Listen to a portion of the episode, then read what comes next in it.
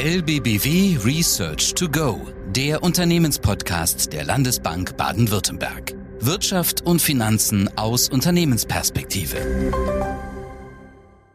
Herzlich willkommen zu LBW Research to Go, der Unternehmenspodcast der Landesbank Baden-Württemberg für mittelständische Unternehmen. Mein Name ist Clemens Buntschow und ich darf Sie ganz herzlich begrüßen. Heute möchte ich mit Ihnen über Digitalisierungstrends im Treasury sprechen. Und hierzu habe ich mir Verstärkung geholt aus meinem eigenen Team. Ich freue mich sehr, dass Barbara Amprus heute bei uns ist. Sie ist bei mir im Team zuständig für die Analyse des Mittelstands und ist hier sehr erfahren, hat schon viele Themen aufgegriffen in intensiven Studien und zuletzt hat sie eine Studie zu Digitalisierungstrends verfasst. Und deswegen freue ich mich, dass sie heute hier ist. Herzlich willkommen, Barbara. Hallo, herzlich willkommen auch von mir. Schön, dass du da bist. Ja, das Bezahlverhalten der Deutschen hat sich verändert. Einerseits bedingt durch die zunehmende Digitalisierung, aber eben auch durch die Corona-Pandemie.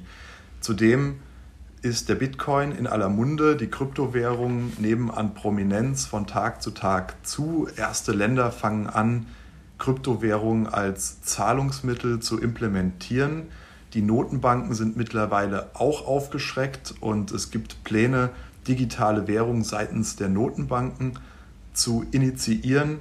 Das heißt, in diesem Thema ist sehr viel Bewegung drin und deswegen wollen wir der Sache mal auf den Grund gehen.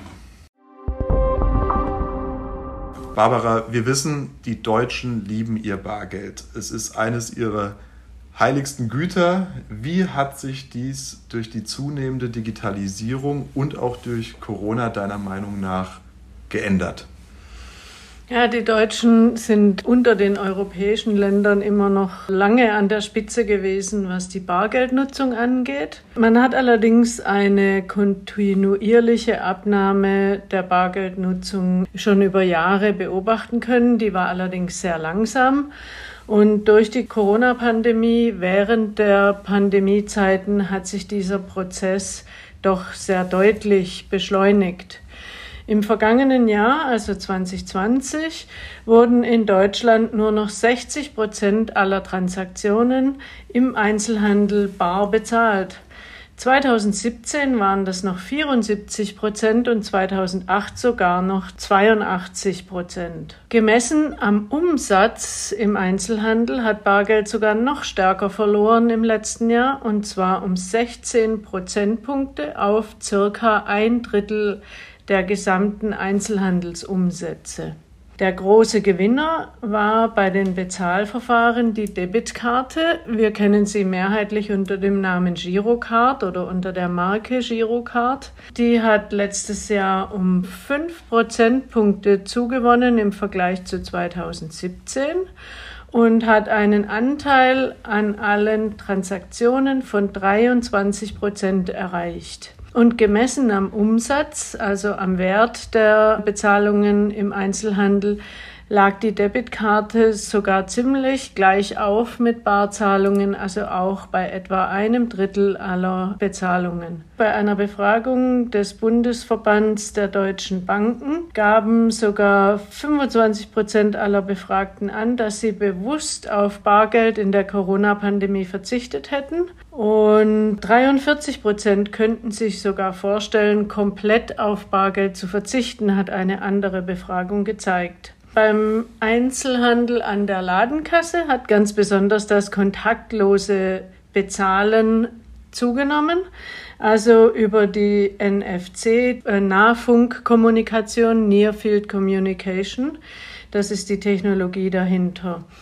Inzwischen hat schon gut die Mehrheit aller Debitkarten diese Funktion und mehr als die Hälfte aller Kartenbesitzerinnen nutzen diese Funktion auch. Für viele war es deshalb besonders beliebt, weil es natürlich kontaktlos besonders hygienisch geht.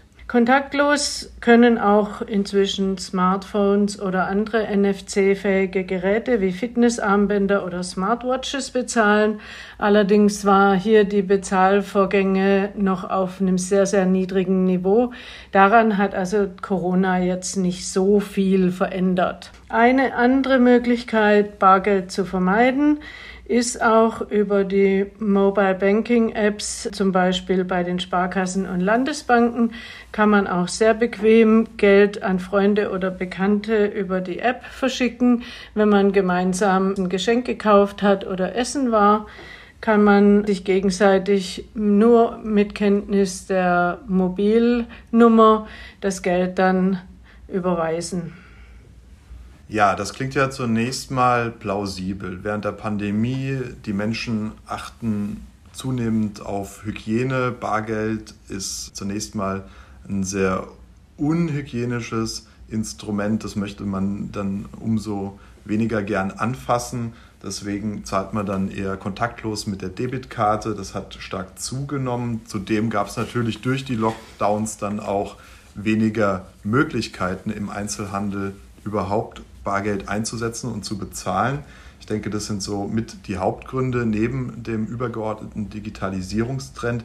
Jetzt würde mich aber interessieren, Barbara, wie hat sich denn das Bezahlverhalten im Internet entwickelt, im E-Commerce? Während der Pandemie haben ja auch hier die Bestellungen durchaus zugenommen. Ja, man muss erst mal sagen, dass im Internet ganz andere Regeln gelten als am Point of Sales. Im Internet war schon immer die Rechnung die beliebteste Bezahlmethode in Deutschland. Und daran hat sich durch die Pandemie jetzt auch mal gar nichts verändert. Der Umsatzanteil im Internet an dem Bezahlverfahren war bei der Rechnung immer noch bei 30 Prozent, ziemlich unverändert im Vergleich zu vor fünf Jahren. Was natürlich stark gestiegen ist, sind die Online-Käufe überhaupt. Das ging ja teilweise gar nicht mehr anders, weil viele Geschäfte geschlossen waren. Und im Internet kann man sagen, der große Gewinner war das Internetbezahlverfahren PayPal. Es hat in den letzten fünf Jahren auf einen Anteil von einem Viertel an allen Umsätzen im Online-Einzelhandel zugelegt. Weitere größere Bezahlmethoden sind die Lastschrift mit 18 Prozent und Kreditkarten mit 12 Prozent. Der Anteil anderer Bezahlverfahren ist noch sehr niedrig. Dazu gehört auch die Initiative der deutschen Banken oder die Initiativen, muss man bisher sagen. Bisher hatten verschiedene Banken und verschiedene Bankgruppen an unterschiedliche Bezahlverfahren die in Konkurrenz zu PayPal treten sollten. Das war natürlich sehr ungeschickt.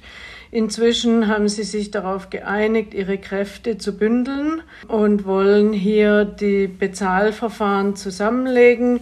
Das soll dann ermöglichen, dass man wie mit PayPal mit dem Benutzernamen und einem Passwort direkt in diesem Bezahlverfahren die Transaktion abwickeln kann und nicht mehr seine Girokontodaten bei einem Shop erstmal eingeben muss. Dadurch, dass es jetzt so eine Bündelung bei den deutschen Banken gibt, hat dieser Vorstoß vielleicht etwas mehr Chancen als die bisherigen Einzelvorstöße, PayPal im Zeitverlauf doch ein bisschen Konkurrenz zu machen. Aber das ist spannend, was du ansprichst. Also ich persönlich, ich oute mich jetzt mal, ich nutze auch sehr gerne PayPal. Ich halte das für ein wirklich attraktives Bezahlverfahren und was ist denn deiner Meinung nach der Hauptgrund für den Erfolg in den letzten Jahren von PayPal und was ist vice versa der Grund dafür, dass die Bezahlinitiativen der deutschen Kreditwirtschaft da bisher zumindest kaum etwas entgegenzusetzen hatten? PayPal ist halt sehr bequem und es hat inzwischen eine hohe Userquote und es gibt sehr viele Shops, wo man damit bezahlen kann. Da hatte PayPal so eine Art First Mover Advantage. Die deutschen Banken, muss man leider sagen, sind da hinterhergehinkt. Auch und diese Zerstückelung, dass jede Bank oder jede dritte Bank ihr eigenes Verfahren entwickelt, war natürlich nicht sehr geschickt. Insofern ist zu hoffen, dass es in Zukunft sich ändern könnte, dann müssten wir unsere Internetbezahlungen nicht mehr mit Hilfe von einem großen amerikanischen Konzern abwickeln, sondern unsere Girokonto-Daten würden bei unseren Banken bleiben. Damit kommen wir eigentlich auch zu einem ganz wichtigen Thema. Was ist denn den Deutschen bei der Wahl von dem Zahlungsmittel so wichtig? Und eine Befragung hat gezeigt, dass am allerwichtigsten den Menschen hier ist die Sicherheit vor finanziellem Verlust. Und insofern ist diese neue EU-Zahlungsrichtlinie PSD2 ganz im Sinne von uns, denn durch diese Zwei-Faktor-Authentisierung wird die Bezahlung sicherer. Natürlich war sie uns alle auch schon beim Bezahlvorgang manchmal sehr lästig. Wir haben dann geflucht, wenn wir dann uns nochmal an unseren zweiten Faktor erinnern sollten oder so. Generell geht es aber durchaus völlig in die richtige Richtung. Barbara, du sprichst jetzt die Sicherheit beim Bezahlverfahren an. Und ich denke, man muss hier unterscheiden zwischen kleineren Beträgen, die man äh, beispielsweise als Verbraucherin oder Verbraucher über PayPal abwickelt und größeren Transaktionen, die vor allem im Unternehmenssektor Vorrang haben oder getätigt werden. Und da spielt ja das Thema Sicherheit dann auch nochmal eine viel größere Rolle, wenn es eben darum geht, wirklich exorbitant äh, hohe Beträge zu verlieren aufgrund von niedrigeren Sicherheitsstandards. Wie ist denn da deine Einschätzung? Da läuft ja das meiste eigentlich über Rechnung. Da kann das Thema Instant Payment natürlich eine Rolle spielen. Bis zu einem Betrag von 100.000 Euro ist es einsetzbar. Damit kann man sein Cash-Management nochmal sehr viel zielgenauer äh, machen, weil man genau weiß, wenn ich es jetzt überweise, ist es auch sofort beim Empfänger auf dem Konto. Und man muss da keine Puffertage einrechnen bei der Überweisung. Insofern kann das ein Thema sein. Aber natürlich ist auch bei Unternehmen das Thema Bequemlichkeit und das Thema Einbindung in die Prozesse sehr wichtig. Und da ist eben jetzt, da gibt es jetzt auch eine neue Initiative. Das ist dieses Request to Pay, das jetzt gerade auf europäischer Ebene auch standardisiert werden soll. Das ist eigentlich kein eigenes Verfahren, sondern da wird über eine Nachricht automatisiert an das Empfängerkonto die gesamte Zahlungsinformation gesendet und der Empfänger muss nur noch Ja oder Nein dazu klicken. Gut, also wir halten fest, digitale Bezahlung wird immer wichtiger. Es gibt unterschiedliche Wege und unterschiedliche Partner, Anbieter, die genutzt werden können, auch mit unterschiedlichen Sicherheitsstandards kann man sagen. Barbara, wie stehst du denn zu digitalen Währungen, sprich Kryptowährungen auf der einen Seite und auf der anderen Seite digitale Währungen, die beispielsweise auch von den Notenbanken oder anderen Anbietern in Zukunft angeboten werden können? Ja gut, da muss man zunächst mal durchaus unterscheiden zwischen Bitcoin und Co. und echten digitalen Währungen, sage ich mal so. Bitcoin und Co. sind ja eigentlich Kryptowährungen, man könnte es aber doch eher als Kryptospekulationen bezeichnen, wenn man die wenn man die Volatilität von Bitcoin betrachtet, dann ist es doch hochspekulativ und als Zahlungsmittel eigentlich nicht sehr gut äh, geeignet. Damit kommen wir auch schon zu einem wichtigen Charakterpunkt von Währungen. Sie sollen nämlich auch verlässlich sein. Und da gibt es durchaus interessantere Initiativen als den Bitcoin. Als Beispiel mal diese Initiative von Facebook anzuführen. Die Währung Diem wurde durchaus so konzipiert, dass sie einige Probleme von Bitcoin überwinden soll. Diese Initiative wurde zwar von Facebook gestartet, da sind jetzt aber bisher schon 26 Partnerunternehmen mit dabei. Es sollen und dürften auch noch mehr werden. Und der Diem ist keine Kreation rein aus dem Digitalen raus, so wie der Bitcoin, sondern soll auf realen Assets oder Währungen basieren. Hier ist an Multicurrency Stablecoins gedacht oder an Single Currency Coins.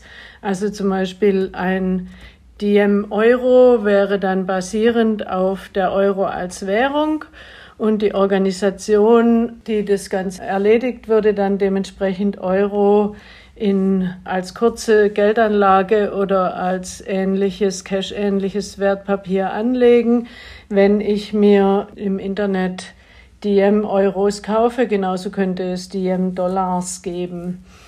Der Vorteil von so digitalen Coins wäre, dass man sie als programmierbares Geld nutzen könnte, dass man also automatisiert bei bestimmten Vorgängen auch völlig automatisiert bezahlt und nicht mal mehr okay klicken müsste sozusagen. Okay, gut, dass du es ansprichst. Die Initiative von Facebook oder mittlerweile Meta, wie sich der Konzern ja nach der jüngsten Umbenennung nennt, sehr spannend. Aber der Konzern ist ja auch in den letzten Jahren aus den Negativschlagzeilen nicht herausgekommen. Und mich würde interessieren, ist denn das Vertrauen der Welt oder der Zielgruppen groß genug in Meta, als dass diese Währungsinitiative von Erfolg gekrönt sein kann, Barbara? Gut, es ist eine Frage der Alternativen, denke ich. Wir haben es ja hier relativ bequem. Wir haben ein recht geordnetes Zahlungssystem und eine ziemlich verlässliche Währung, den Euro, der durch eine institutionalisierte Zentralbank gesichert wird. Die Inflation ist zwar derzeit ein bisschen hoch, was uns allen ein bisschen Kummer macht, aber mit ihren aktuell vier Prozent noch weit weg von anderen Ländern, wo manche Entwicklungsländer unter galoppierender Inflation leiden, könnte so eine Alternativ-Digitalwährung natürlich durchaus sehr, sehr attraktiv sein. Bei uns, denke ich, wird es dafür nicht so viele Anwendungen geben. Wir haben einfach die Notwendigkeit dafür nicht. Aber auch unsere Zentralbank ist ein bisschen aufgeschreckt worden durch solche Initiativen, die durchaus ihrer eigenen Währung Konkurrenz machen können. Und so kam es jetzt auch, dass auch die EZB den digitalen Euro erforscht und auch schon dazu jetzt im Sommer ein paar Details veröffentlicht hat. Der digitale Euro soll die Eigenschaften von physischem Bargeld haben dürfte uns dann in Form von speziellen Bankkonten zur Verfügung gestellt werden, wahrscheinlich nur bis zu einer gewissen Obergrenze, so dass wir das nicht als Ersatz zu Sparanlagen nutzen können und wahrscheinlich so wie es bisher aussieht, kommt der digitale Euro frühestens ab dem Jahr 2026. Gut, jetzt hast du ja einige Digitalisierungstrends aufgezeigt. Wie können sich unsere mittelständischen Unternehmen jetzt auf diese Entwicklung vorbereiten? Was ist zu tun? Was kann überhaupt Stand jetzt schon antizipiert werden, deiner Meinung nach? Gut, wir haben jetzt einen riesen Bogen geschlagen von Bezahlungsmethoden, die schon existieren und sich weiterentwickeln. Hier ist es natürlich wichtig, wenn ein Unternehmen Dienstleistungen oder Produkte im Internet anbietet oder am Point of Sale hier immer die aktuellsten Bezahlungsmethoden auch im Angebot zu haben. Denn die Auswahl der Bezahlungsmethoden ist für die Nutzerinnen und Nutzer auch sehr ausschlaggebend. Ein anderer Punkt sind diese Zukunftsthemen, über die wir danach geplaudert haben. Die Blockchain hat ja nicht nur Anwendungen im Bereich digitales Bezahlen, digitale Währungen.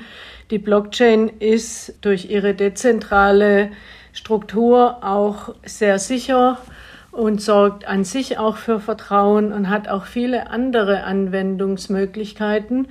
Und insofern sollten Unternehmen auch Zukunftsthemen wie Blockchain oder den digitalen Euro beobachten, sich Gedanken machen, inwieweit das ihr Geschäftsmodell tangiert, ob die Kunden und Kundinnen oder ihre Geschäftspartner und Partnerinnen vielleicht schon in die Richtung tendieren und solche Zukunftstechnologien vielleicht doch schon in relativ naher Zukunft anwenden wollen dann sollten die Unternehmen hier bereit sein oder vielleicht sogar, wenn sie Nutzungsmöglichkeiten für sich sehen, diese zu explorieren oder eben auch sich Gedanken machen, ob ihr ganzes Geschäftsmodell durch neue Technologien wie die Blockchain überhaupt noch Bestand haben werden auf längere Sicht.